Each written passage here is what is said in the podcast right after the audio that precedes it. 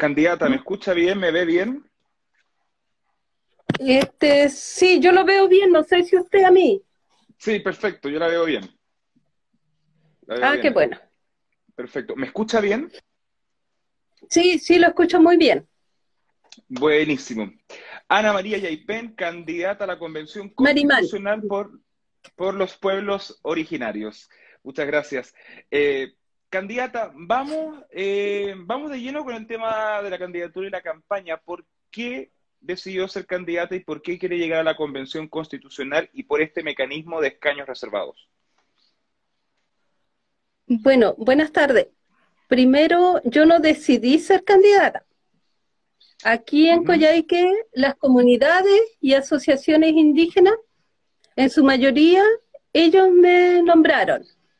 Entonces se comunicaron conmigo y me consultaron si quería participar. Eh, personalmente yo soy una persona creyente.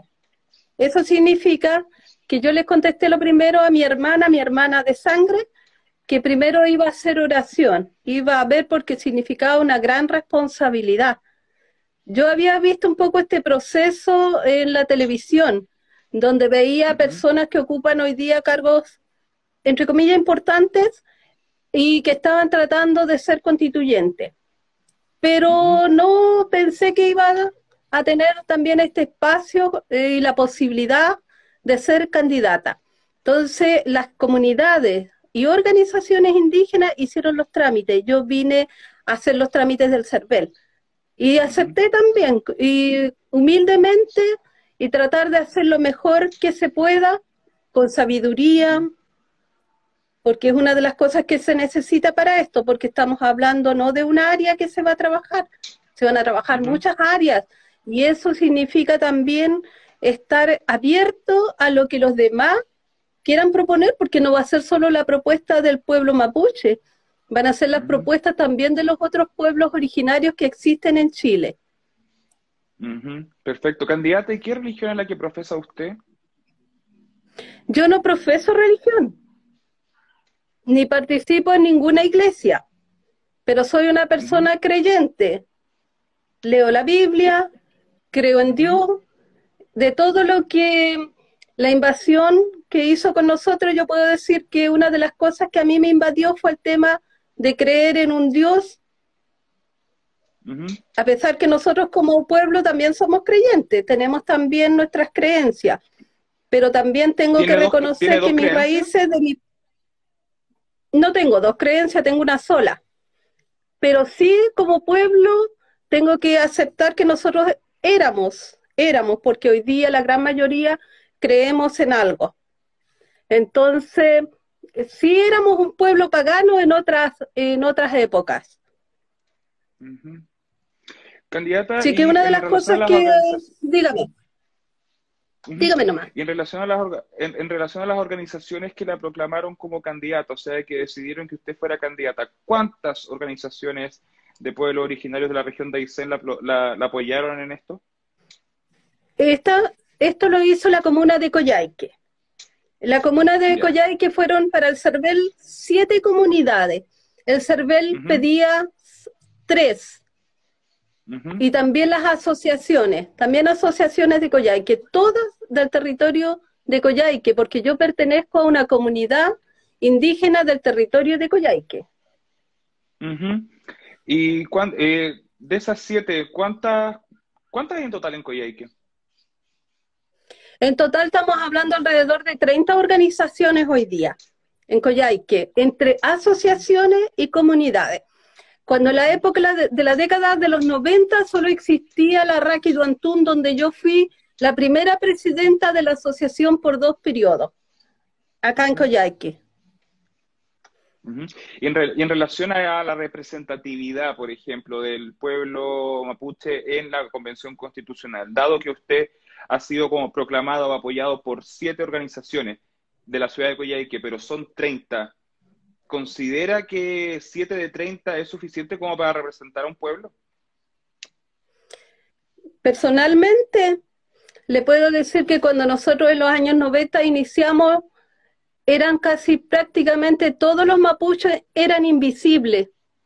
era de las pocas personas que llevaban la bandera del mundo mapuche, eh, como reconociéndome e identificándome como indígena.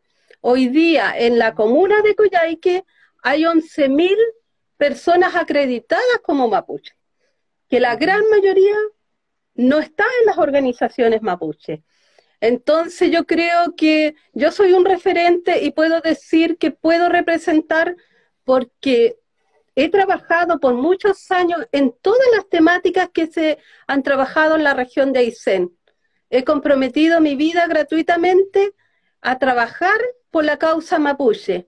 Entonces considero que independiente, porque el CERVER nos pedía tres, y por el tema del COVID las otras asociaciones que querían igual participar no se pudieron reunir por el tema de que no se puede hoy día reunir una cantidad enorme de personas.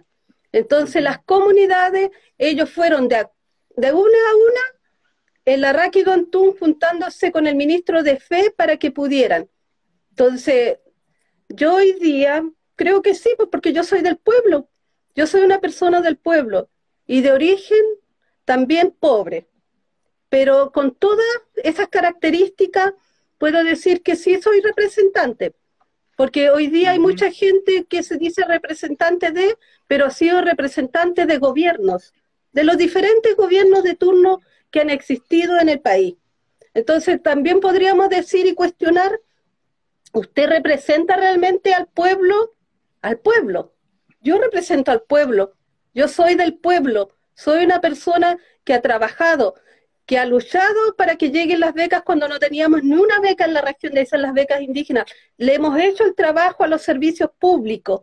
Hemos estado siempre presionando para que lleguen todos los que son los beneficios. Nosotros enviamos solicitudes para el tema, por mencionar algo, del tema de las tierras cuando no había ni un subsidio, pero lo hacíamos para qué? Para que pudiéramos decir que existíamos. Mire, es más, años atrás cuando se trajo el tema, el programa de salud intercultural, una doctora me llama y me dice, ¿sabe que no hemos dado cuenta que en la región existen indígenas? O sea, estamos hablando de los años 2000 y los servicios públicos se estaban dando cuenta que existíamos, siendo que nosotros existimos por siempre en el territorio nacional. Entonces, sí, soy, cuando tú me hablas, mm. mira, cuando tú me hablas de siete comunidades y me hablas de representatividad, yo te voy a decir, todas las organizaciones, todas las comunidades indígenas mapuches somos una unidad, un love, y que hoy día nos obliga el Estado a sacar una personalidad jurídica. Todos nosotros, anteriormente a la ley indígena, siempre hemos sido parte de diferentes comunidades, de diferentes love. Entonces, sí soy representante, soy parte de esto, soy de la región. Mis bisabuelos están sepultados en la región, entonces tengo eh, gente que realmente me propuso, o sea, no es que yo me haya propuesto porque hoy día los partidos se pelean por estos cupos, se han peleado por estos cupos. En cambio, yo no peleé con nadie. A mí me vino, es una gracia que me vino, un regalo. No, perfecto el punto, candidata, pero me refiero en cuanto al proceso para poder eh, candidatear a distintas personas en representación de los pueblos originarios, porque no, no deja de llamar la atención que existiendo 30 organizaciones de pueblos originarios en la ciudad de que solo 7 la hayan apoyado y proclamado. ¿Qué pasa con las otras 23? ¿Qué pasa con los He otros conversado con grupos de pueblos originarios? ¿Y por qué no la apoyaron? Mira, yo te... Es que no es que no me hayan apoyado, lo que pasa es que fue un tema de tiempo. Yo creo que tú estás en conocimiento que el 23 de diciembre recién estuvo la ley para los escaños reservados de pueblos indígenas. Entonces tuvimos que hacer, entonces partiendo de eso y en el momento que estamos con este tema del COVID, ha sido muy difícil convocar, o sea, llamar, se convocó, yo he llamado a algunos dirigentes y le he consultado a los que no participaron. Sin embargo, hoy día te, te puedo decir que muchos de ellos ya están llamando a votar a su, a su gente, a participar se están comprometiendo. Tengo varios dirigentes ya que están diciendo yo apoyo de distintas comunas, porque nosotros estamos en distintas, no solamente acá en Coyhaique, nosotros estamos en toda la región organizados. Y las primeras organizaciones también fue un trabajo que yo realicé. Muchas de las primeras organizaciones fui yo a constituirlas. Entonces yo conozco a la gente con la que estamos. Y también tengo un conocimiento de todo el proceso que se ha dado en la región de Aysén de hacernos visible ante, ante el mundo Winca, hacernos presente. Entonces, para mí no es un tema, porque el tema, este tema de la cantidad, del tema de que esta cantidad de organizaciones te están apoyando y no sabes si las otras, ese no es un tema, porque nosotros nos manejamos de otra forma. Nosotros no tenemos una estructura piramidal, nosotros tenemos al revés, una estructura así. Solamente nos reunimos para los, para los parlamentos. Nosotros tenemos muchas cabezas, tenemos otra forma de ver y de ser nuestra cosmovisión. Entonces, partiendo de eso, no es un tema que, que me preocupe. Perfecto. ¿Cuenta usted entonces con el apoyo de las otras 23 organizaciones restantes? Yo digo que sí. Yo digo que sí. Perfecto. Candidata, vamos de lleno a materia constitucional y con la pregunta que le hago a todos los entrevistados a través de, este Instagram Live. ¿Cuáles son las tres principales propuestas de su candidatura para el debate constitucional? Mira, primero te voy a decir que lo primero que nosotros, a nosotros nos exigieron un programa de trabajo cuando nos inscribimos. En el caso mío presenté un plan, porque considero que un programa estamos hablando de muchas cosas, no es llegar y decir, ¿sabe? Hay que organizarse, hay que llamar, hay que convocar a la gente para que todos digan lo que quieren en este programa. Sin embargo, en este plan, una de las cosas es el reconocimiento constitucional de todos los pueblos originarios que existen en la región. Y los ejes, los ejes centrales que debiera tener esta constitución, esta nueva constitución, uno de los ejes debería ser el tema de educación. ¿Por qué el tema de educación? educación para todos, una educación intercultural, no que tengamos que estar trabajando con el ministerio y exigiendo que puedan trabajar nuestros kimiltuchefes constantemente, que nos cambien las, en las reglas del juego. Ese es uno para mí esencial. Un país tiene que poner su base en la educación, porque así vamos a tener un país desarrollado. También otro de los ejes es el tema de salud. ¿Por qué te digo el tema de salud? Porque como personas, como organizaciones, muchas veces nos hemos visto pasados a llevar por, este, por, esta, por este tema de salud, porque no hay los recursos de repente para una enfermedad. De repente se cometen negligencias médicas muy, muy grandes, porque se, eso es consecuencia de apagado una vida humana. También el respeto por nuestro lagüen, por nuestra medicina, y no solamente la medicina alternativa que tenemos nosotros. El otro de los ejes para mí es el tema de trabajo y seguridad social. ¿Por qué trabajo? Porque todos los seres humanos tenemos derecho a trabajar y a competir en iguales condiciones. Porque nosotros no competimos en iguales condiciones. Porque cuando llaman a un concurso público, te diré que generalmente a veces no preguntan si la persona tiene capacidad de repente, o porque el apellido es como extranjero. Porque dime cuántos gobiernan aquí que sean mapuche en este estado, en este territorio. Entonces, yo creo que esos son pilares fundamentales, la seguridad social, la seguridad para las personas, es fundamental en esta nueva constitución. Debemos tener como claridad en lo que queremos tener, eh, trabajar y una apertura también de escuchar al otro y de valorar, respetar al otro, porque el tema de respeto hoy día se ha perdido en todos los niveles. Hoy día nadie respeta a nadie y cada uno cree tener su propia verdad. Perfecto. Candidata, en materia de educación que usted mencionó, usted dijo que había que cambiar las reglas del juego. ¿Por cuáles? Mira, primero, la gente que estudie pedagogía, llámese en cualquiera, cualquiera, que estén bien preparados. ¿Por qué te digo bien preparados? Porque hoy día muchas veces los profesores, hasta el lenguaje, los términos, mira, imagínate que los libros de historia hoy día todavía nos denominan indios. Esa es una, y eso tiene que ver con un tema cultural. Entonces, también que la gente que, que, que trabaje en educación sea gente que sea bien pagada, que no estén de colegios en colegios. ¿Por qué? Para que tengan, los que tengan realmente vocación puedan entregar, para que los niños, los jóvenes, puedan desarrollar sus potencialidades y de acuerdo a sus propias características, que haya un respeto mutuo, o sea, que tú cuando vayas a, estudiar, que no sea, oye, la mayoría de ese profesor Ah, pero un, doctor no, porque un doctor, ah, qué maravilla, tú vas a estudiar, porque se cree, entre comillas te diré, se cree que un doctor es más inteligente que un profesor, cosa que no es así. Y te lo puedo decir por experiencias de vida. Como un profesor, si no está bien preparado de repente, los términos que utiliza con los niños, las comparaciones que se hacen, esta educación que para los pobres es una, municipal, para los ricos privada, ¿te parece adecuado? Yo creo que no, tiene que ser una educación bien pagada para los profesores, que sean bien preparados cuando van a la universidad, que estén bien preparados para llegar a las aulas y puedan respetar a todas las personas, no porque uno tenga dinero y el otro no, se, haga ese cambio, se diga, ah, o se le diga al niño, ¿sabes qué? Mira, nos ha pasado a nosotros, nuestros niños le han dicho, no, los mapuches ya no existen, profesores, entonces cuando el niño le ha dicho, y yo entonces no existo, imagínate mm. que le digan a un niño mm. que los mapuches no existen, un profesor. entonces para eso tenemos que prepararlos. Sí, candidata, suena completamente lógico lo que usted está comentando en relación a la calidad y cómo debiesen ser preparados los, profesores y también el sueldo que debiesen recibir los profesores de Chile. Pero en, ese, en ese punto, y también con lo que mencionó en cuanto a salud, de que no existan más negligencias médicas, eh, la regulación o los procesos para llevar a cabo luego de una negligencia médica o también la preparación de los docentes y los profesores no es materia constitucional? Claro que es materia constitucional, pero lo que pasa es que no se cumple. Mira, en Chile tenemos cantidades de leyes. No, no, tenemos cantidades de leyes. No, pero, usted, usted, dijo. A ver, por te entendí mal. A ver, repíteme.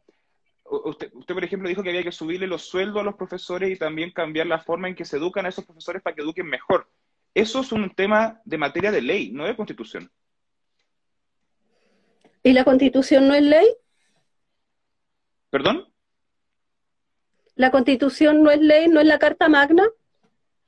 Es la Carta Magna la que regula el poder y la que limita el poder, la que define las guías para llevar a cabo adelante los proyectos de un país. Pero la malla, por ejemplo, de cómo se educa un profesor o cuáles son las materias que se entregan a los alumnos para no definir a los pueblos originarios como indios, como usted mencionó, no son materias que se vean en la Constitución, son materias que se ven en proyectos de ley. Oye, yo creo que en eso, no sé si no, no estamos tan claros, pero yo tengo entendido que desde la Constitución hay muchas leyes entre esos que en el tema educacional se le quitaron a los profesores en base a eso. Y tú me dices que no es ley. Pero es que no entiendo a qué punto está apuntando, porque la Constitución en sí, que Estoy es un libro que, tiene, que, no más que no tiene más de 200 páginas, creo, no tiene esos detalles de cómo, se de, cómo se debe educar en la, en la educación superior a los profesores, ni tampoco estipula los sueldos de esto. Oye, lo que pasa es que ahí sí regula todo lo que es la administración pública. Sí, por, lo menos lo que yo he leído. Por lo menos lo que yo he leído. Sí. Entonces, ahí está, está el tema de los presupuestos, ¿no es cierto? De cómo se definen. Por eso te digo, se supone que Chile tiene un presupuesto, ¿no es cierto? Que lo define. Define un presupuesto que lo define el gobierno de turno Y el presidente en la, Claro, y eso también está en la Constitución, que dice que define todos los roles que tiene el presidente, ¿o no? Sí. Ya, pues. Entonces, ¿dónde me perdí?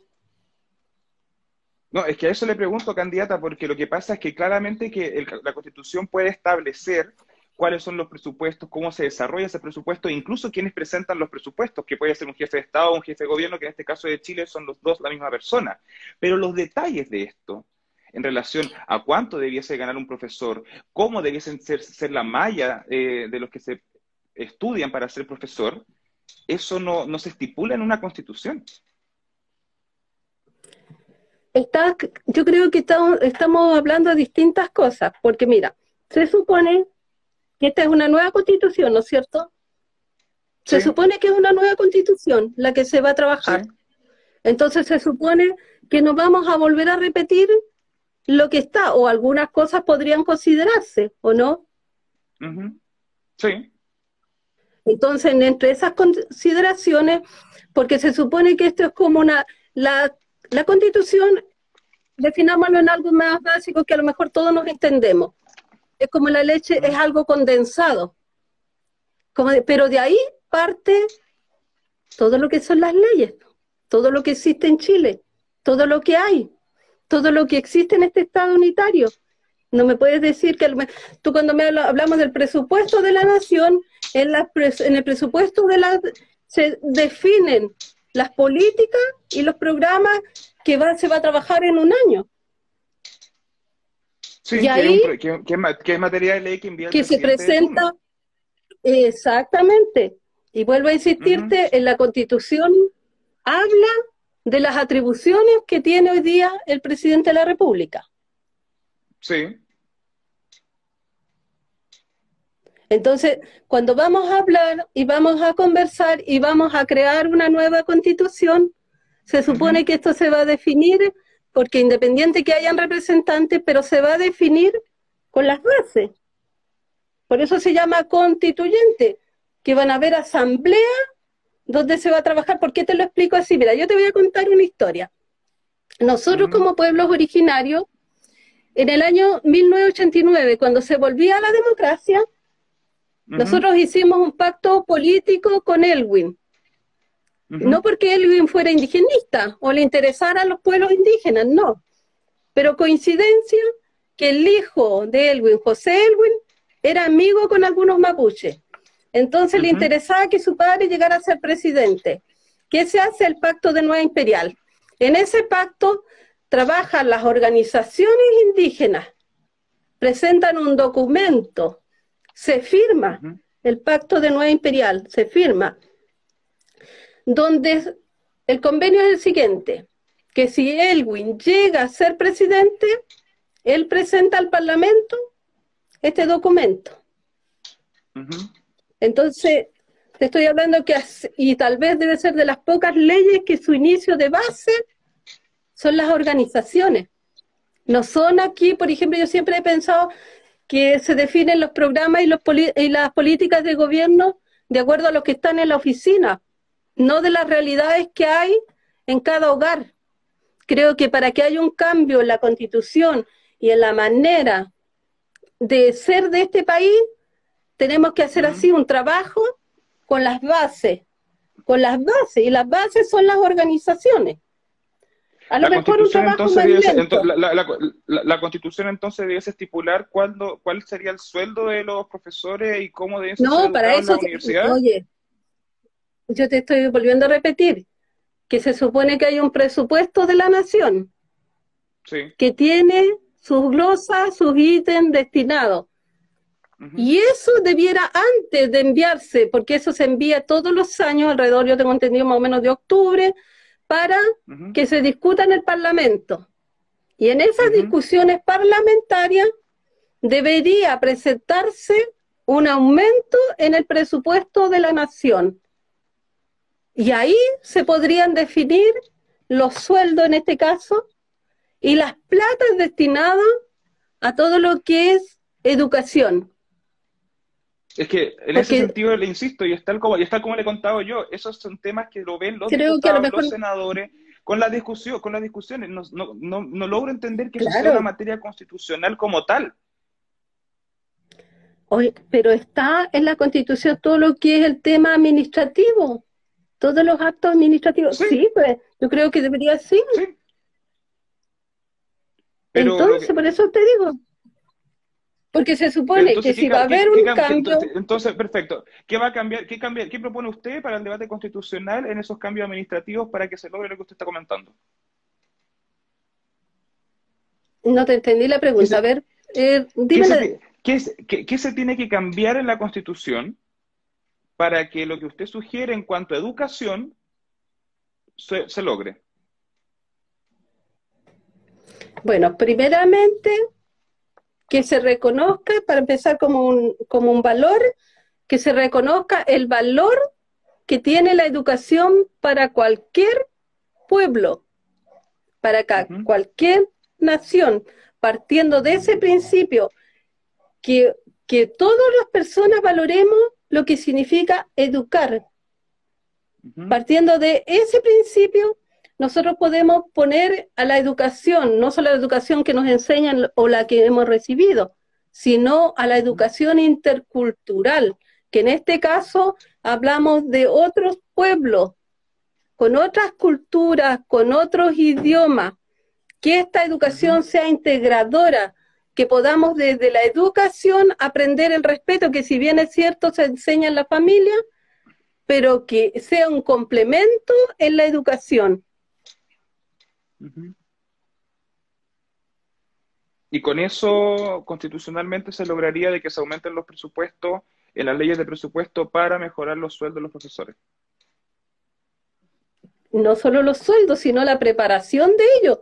Porque te digo, yo he visto muchas veces a profesores corriendo de un colegio a otro. Mm. Y eso significa que cuando llegan a la eso, eso, no, eso, eso no lo, eso lo conocí. de hecho, eso es, eso es completamente cierto. A lo que voy yo es que me, cuesta entender desde su propuesta que, cambio, que un cambio constitucional, para estar estipulado en una constitución, cambie radicalmente los sueldos de los profesores y la malla de las universidades para cómo se generan estos profesores.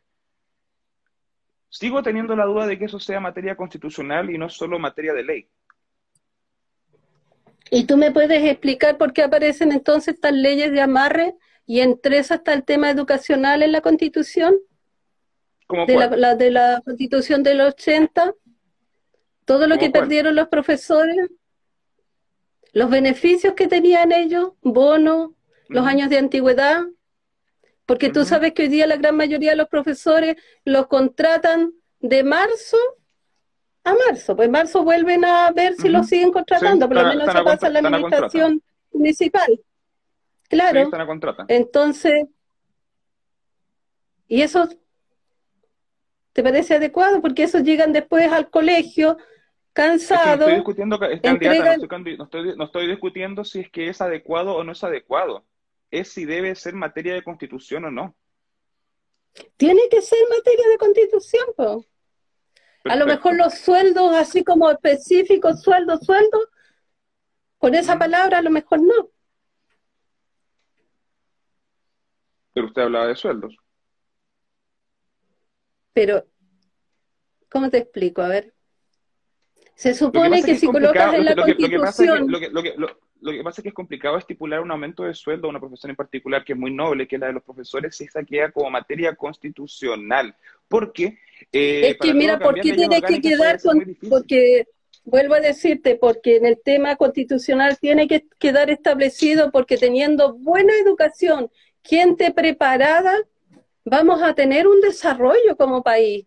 Eso va a tener esas consecuencias, a lo mejor no a un año o a dos años, pero sí al contar de los años va a haber otra realidad del país.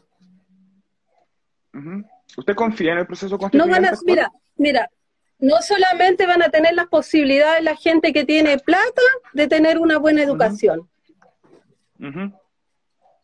Perfecto. Candidata, y en materia de salud, usted, por ejemplo, hablaba de eh, las negligencias que se cometen eh, eventualmente en los servicios públicos de salud eso como parte de su propuesta constitucional en salud. Eh, volvemos un poco a lo anterior. Eh, ¿Es materia constitucional? Claro que sí. Porque la vida de una persona, cuando no hay gente preparada o que de repente se consideran porque van a la universidad unos años más que otros, de repente cuando en la realidad no hay una verdadera fiscalización dentro de los hospitales, pasan muchas cosas que no debieran suceder si la persona realmente estuviera comprometida con su trabajo. ¿Y eso se soluciona? El tema de salud es un tema muy... Claro que sí, se puede solucionar. Y en cuanto a, las negligencias médicas, ¿cuál sería el punto eh, constitucional? Sancionar. No ¿Y solamente. ¿Qué sanciones estipula en la Constitución? No, pues se supone que para eso están las otras leyes, pues. pero dejar claro que el tema de salud... pero usted, lo, mencionó como propuesta constitucional. Con el tema de salud, sí, pues. Sí, pero usted dijo acá que el tema de salud era una prioridad porque no podía existir negligencia en los servicios públicos y que nadie responda porque es la vida humana. Perfecto. eso, eso en el contexto de una materia constitucional. Se lo pregunto, el factor de, por ejemplo, eh, sancionar las negligencias médicas es una materia de, de, para, la Constitución. Se lo pregunto porque usted lo propuso. Yo creo que sí. Sí. Tiene que estar la sanción de la negligencia médica en la Constitución debería estar. Porque cuando son vidas que se pierden, sí. Perfecto. Y en ese sentido, ¿por qué solo la negligencia médica y no, por ejemplo, las negligencias laborales en la construcción o negligencias en espacios educativos? Porque de ser así, ¿por qué sancionar constitucionalmente la negligencia médica y no otras negligencias que pueden ser igual o más graves? Sería un sinfín de, sería un sinfín de artículos en una constitución. ¿Por qué? Porque se supone que cuando una persona llega al hospital, llega para sanarse. Llega para que las personas que están trabajando se preocupen y lo vean como un ser humano. En cambio, cuando tú me hablas de la construcción, tú vas a trabajar, vas a hacer un acto de un trabajo. Puede suceder un accidente, y no necesariamente tiene que ser una negligencia médica. No es como la negligencia médica que la persona va. No, porque, claro, por eso te digo. Entonces es muy diferente. Pero, lo que yo le pregunto es que una, la sanción a una negligencia, en este caso salud, ¿debe ser materia constitucional?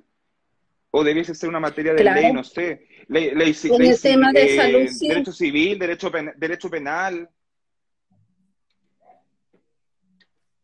Es que debe estar establecido donde se pueda realmente reclamar, que tengan sobre todo las personas que de repente no, que no tienen cómo, cómo defenderse al frente a ese tema, que tú llegas para que te mejore, a veces, bueno, a lo mejor no te vas a mejorar, pero que no sea porque la persona no hizo su trabajo. O sea, usted propone que la negligencia médica debe ser declarada inconstitucional. No, yo, yo digo que el tema de salud, una de las cosas, porque el tema de salud tiene que, es muy amplio, estamos hablando, solamente nos quedamos pegados en la sanción. El tema de salud implica que la persona, generalmente cuando tú llegas, es porque tenés una necesidad, porque te sientes mal, porque estás enfermo, porque sientes que ahí te van a recuperar o te van a dar un trato digno. Sí, no, perfecto, pero sigo sin entender si son eh, materias de constitución los detalles que usted está mencionando en sus propuestas, porque una cosa es, que, supongamos, que... la salud es un derecho universal, eh, público. Eso está escrito. ya, se puede, bueno, se puede cambiar esa frase. Pero ¿por qué escribir las sanciones? Es que lo que pasa es que yo no sé si está abarcando usted como eh, artículos constitucionales o cosas que tienen que ver más con el derecho penal o el derecho civil. No, yo estoy hablando de la constitución. Ya, entonces para redondear, eh, ya que la, debe estar estipulado en la constitución, estoy ocupando sus propias palabras, que no se deben realizar negligencias médicas porque el área de salud para usted es muy importante, eso quiere decir que la negligencia médica debe quedar declarada inconstitucional. ¿Por qué inconstitucional? Yo dije que quede en la, nueva constitución. Claro, o sea, que no se, supongamos, no se pueden el, el, servicio médico de salud, el público, la salud pública no puede cometer negligencia médica. Supongamos, ¿ya? Para que quede estipulado en la Constitución tal como usted dijo. Eso quiere decir que una negligencia médica es inconstitucional.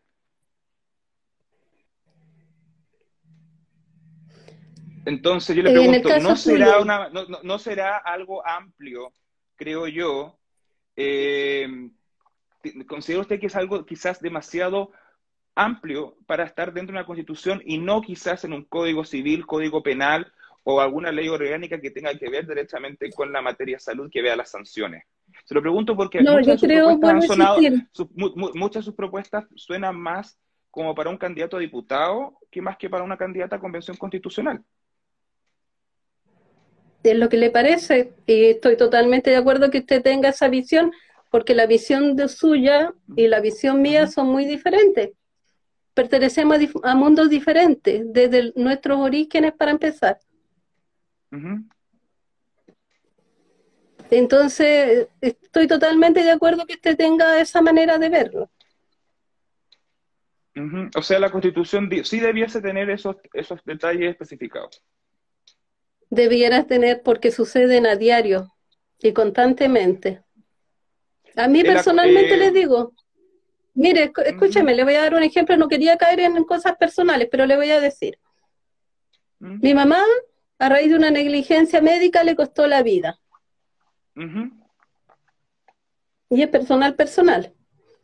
Sí. Nosotros no quisimos hacer nada como hermanos, nos juntamos, conversamos, porque dijimos, no tenemos los recursos económicos como para haber entrado a la parte judicial y tampoco queríamos que el cuerpo de ella anduviera por meses mientras se defina. Y ya había muerto, no le podíamos volver a la vida. Entonces creo que le podría contar más experiencias personales que he vivido en el tema de medicina que han sido dolorosos, o sea, muy dolorosos. Porque una persona que ingrese caminando y a los pocos días esté, y un médico, un médico, mire, le voy a contar una sola experiencia, pues tengo varias experiencias no buenas de médico. Un médico me dice esos días, después que cometieron la negligencia, me dice, eh, tú y a tu mamá no la vas a sacar caminando, la vas a sacar en un cajón. Y mire, yo que en realidad no se me notan mucho las emociones, porque no soy emocional tampoco. Entonces, me pareció raro que si ella entró caminando y antes que terminen de hacerle los exámenes, ellos ya supieran que no iba a salir viva. Una persona de 57 años de edad. en ese sentido, candidata, entonces, las materias que usted propone para el debate constitucional son solo aquellas las que tienen directa relación a su vida personal? No, porque yo le conté un ejemplo. Y que por eso le digo que, por eso antes de responderle le dije que era un ejemplo de mi vida personal. ¿Y, no fue, en ese caso no fue como... denunciar al lugar respectivo? ¿Perdón? ¿No ¿Cómo dijo? hacer las denuncias al momento que le sucedió eso con su madre, eh, ¿no hizo las denuncias respectivas? ¿Y qué le acabo de responder? Le acabo de responder que nosotros lo conversamos y dijimos, bueno, ¿para qué? Ya había muerto, no, no la íbamos a resucitar. Una indemnización no nos servía. Pero, yo le estoy contando. ¿Y usted cree que es la justicia terrenal? ¿Pero lo intentó? Pero dígame, ¿cree en la justicia terrenal? No, es que no, el que hace las preguntas acá Por eso es que le estoy preguntando. sí, no, no, lo, hicimos, le estoy diciendo no lo hicimos. No lo hicimos. Mire, mi papá lo dejaron ciego, le operaron el ojo que tenía sano. Y mi papá cuando le dijimos, tú estás vivo, denuncia y dijo, ¿y para qué si voy a seguir en el sistema? Perfecto, candidata. Sigo con la idea extraña de que no sé si las propuestas que usted está teniendo acá son materia de derecho constitucional, o sea, o de materia constitucional más que eh, eh, más que materias de ley que tengan que ver con sanciones, códigos penales, códigos civiles, etcétera. Pero se entiende no, porque no estamos hablando de códigos penales, no estamos hablando de código civil tampoco, estamos hablando de la Constitución. Es que por lo mismo, yo le he preguntado por la Constitución y me ha dado propuestas y soluciones que parecen sonar más a materias de ley. Y vuelvo a insistir, ¿y la Carta Magna no es una ley? ¿Mm? No, es la ley que rige todo? ¿No? No, no, candidata. Primera vez que escucho que la Constitución, la Carta Magna, no es una ley. La Constitución es la Carta Magna que limita el poder.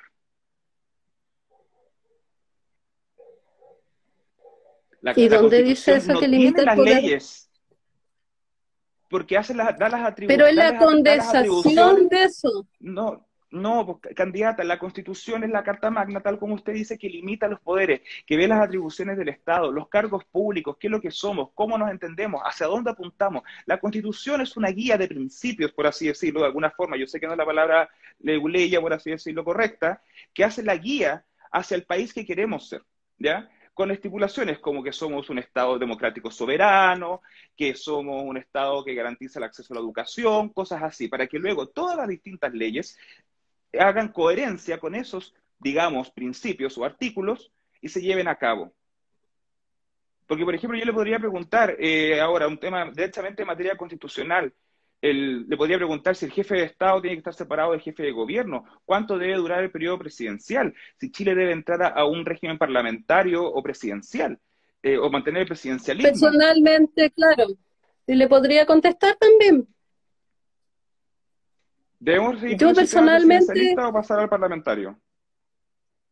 Prefiero decir lo que pienso en el tema de esta nueva constitución. Me gustaría que fuera un país federal. No unitario. Perfecto.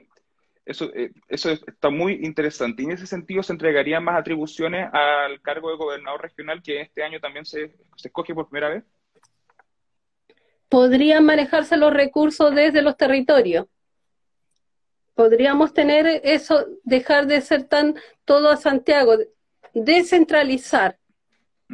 Y creo que eso es interesante. A lo mejor todos buscamos vocabulario de acuerdo a lo que conocemos, pero debemos crear también vocabulario y cambiar a lo mejor porque todo lo que nosotros tenemos hoy día es lo que nos enseñó lo que vino de Europa, la pirámide, el rey, el presidente, sus súbitos, los ministros. Yo lo veo así porque yo pertenezco a otra nación. Cuando usted me cuestiona cosas que son de su nacionalidad, y yo le quisiera saber cuánto sabe usted de las naciones de los pueblos originarios, porque yo estoy hablando desde la perspectiva pueblos originarios. No estoy hablando como candidata de un partido político que tiene una ideología propia. Yo estoy hablando desde la perspectiva de una... No, yo estoy hablando desde la perspectiva de una nación a la que pertenezco. Mm. Mire, le voy a decir algo. Si yo hago mi currículum y coloco nacionalidad mapuche, ¿qué me va a decir el Estado chileno? que estoy atentando contra el Estado de Derecho, ¿no es cierto? Entonces, eso es lo que se ha provocado hoy día con usted, es lo que se provoca a diario con nosotros, con los pueblos, que los que somos indígenas, porque jamás se han dado el espacio de conocernos y ver cómo pensamos. Yo estoy hablando en su idioma, para que nos podamos entender. Imagínese que usted que es un periodista, que tiene, tiene una diversidad y de conocimiento y tiene, usted no tiene la capacidad y tiene la capacidad de cuestionar desde el punto de vista de los pueblos, de pueblos que usted ni siquiera conoce, que nunca, yo creo que nunca le ha interesado conocer, porque yo no, yo no me lo imagino a usted este, siendo representante de algún pueblo originario de Chile. Me da la impresión que por sus apellidos ya son europeos. ¿O me equivoco? Son europeos. Entonces, Partiendo de ahí, yo voy desde la perspectiva, voy desde la voy desde la perspectiva, voy desde la perspectiva de pueblos originarios. Entonces, por eso le digo, usted me está pidiendo que piense y actúe de acuerdo a lo que a nosotros nos han enseñado en esta estructura. Pero yo le vuelvo a repetir, yo voy porque yo voy en representación, voy en representación del pueblo originario candidata, voy a, pues, voy a saber que lamentablemente... Lo que le acaba de pasar a usted le pasa siempre al Estado chileno. Usted es una buena representación del Estado chileno. Ya, a ver, siga. Usted, que, excelente, me gustó su postura, me encantó. Así cuando nosotros vamos a conversar y a mí me ha tocado estar, le digo con la subsecretaria de Derechos Humanos, He conversado con mucha gente que maneja este país y generalmente toman las dos opciones, de molestarse, de enojarse, de la indiferencia, de la burla, de lo que no conocen. No, me he burlado usted. Y nosotros vamos eh, partiendo, es que mire, usted es periodista, yo me imagino que le enseñaron cómo se articula su cara. Yo me imagino que le enseñaron cosas básicas. Entonces, pero no sé si usted cuál es el conocimiento que tiene desde la perspectiva de los pueblos originarios, porque a nosotros generalmente no nos llaman la atención, nos pueden, no se dan la posibilidad de gritarnos. Entonces hay mucha falta de respeto de lo que usted acaba de hacer lo hace mucha gente que ocupa el poder hoy día en Chile y que utiliza y nos utiliza, ¿sabe para Para el voto. ¿Me puede dejar Qué bueno que se ría, o sea, qué bueno que lo tome a la chacota, porque también habla de usted. No lo estoy tomando, no, no, oh, candidata. Entonces, le pregunto, ya que yo soy un fiel reflejo del Estado chileno, de cómo los trata el Estado chileno, ¿por qué se somete Exactamente a una lo popular? déjeme terminar. ¿Por qué se somete entonces? Eso me gusta que así sea. ¿Por qué se este, somete entonces eso me gusta que usted haga eso. Candidata, déjeme hablar. me encanta. Por eso le digo, me encanta cómo usted está desarrollando todo. Candidata, déjeme terminar. Lo dejo terminar. Termine. Porque ante tanta crítica al Estado chileno, ¿ya? Y sobre todo a la apelación del diálogo, que usted acá no ha logrado porque no ha dejado que yo, el entrevistador, siga con mis preguntas. ¿Por qué entonces se somete, siendo el Estado chileno tan terrible y yo también un fiel representante de ese terrible Estado chileno, por qué se somete a una elección constitucional llevada a cabo por el Estado chileno? Porque no existe otra cosa. Y nosotros por eso hemos, por eso hemos sobrevivido. Me, encanta que te rías, que no me escuches, me encanta que te, te porque me estás dando toda la impresión de que, que te cuesta mucho comunicarte con el otro que es diferente a ti. Eh, creo que debería ser un poquito como periodista, como periodista, debieras igual ser un poquito más tolerante. Digo yo, o sea, está bien que yo no sea tolerante porque estoy soy de otra cultura, pero tú, ah, imagínate que... candidata, o sea, usted por ser somos otra, puede ser puede ser intolerante. O sea, por ser otra cultura usted puede ser una persona intolerante. Yo no lo soy. Incluso. Al contrario, nosotros somos, mira, un pueblo sometido. candidata, candidata pero te, estoy diciendo, ¿cuál es la mira, garantía, cuál es la garantía de diálogo que usted, cuál es la garantía de diálogo que usted puede garantizar por el debate constitucional? Porque aquí no lo está garantizando. ¿A ti te parece? Tú eres uno. ¿Mm? Tú eres uno, no eres Chile. Y está viendo mucho, y nos está, y Tú eres uno. gente. Qué bueno que lo vea, es estupendo que lo vea mucha gente, es súper bueno, porque creo que esas son, cuando hablamos de respeto, esas son las cosas, pero para el respeto hay que tener el conocimiento un poco del otro. Imagínate que... ¿Usted tiene, conocimiento de los atributos que tiene el constituyente? Por supuesto, yo me imagino que le gusta que sea la persona que ande con la verdad creo que debiera ser eso lo principal. No, no, no, le estoy preguntando cuáles son los atributos y deberes que tiene un constituyente según la ley, a la cual usted está postulando, ojo. Ah, no, pues yo te vuelvo a insistir, lo que vamos a trabajar es una nueva constitución, no lo que no, está no, no, no, no, no, pero, no, pero usted va a ejercer, candidata, el proceso Gracias por decir que lo voy a ejercer. Candidata, le dije, usted va a ejercer eventualmente el cargo de constituyente ¿ya? Y ya se estipularon las reglas que debe tener el constituyente, cuáles son los atributos que va a tener, incluso van a crear el reglamento cuando salgan electos. ¿Usted sabe cuáles son esos? No. Y usted me juzga a mí de que no tengo conocimiento de su pueblo y, y ahora yo le pregunto por los atributos que va a tener el cargo al cual usted está aspirando y dice que no tiene conocimiento. ¿Sabe a lo que se está postulando, candidata? ¿Cuáles son sus atributos de Claro que sí sé. ¿Me lo puede nombrar? Claro que sé lo que estoy.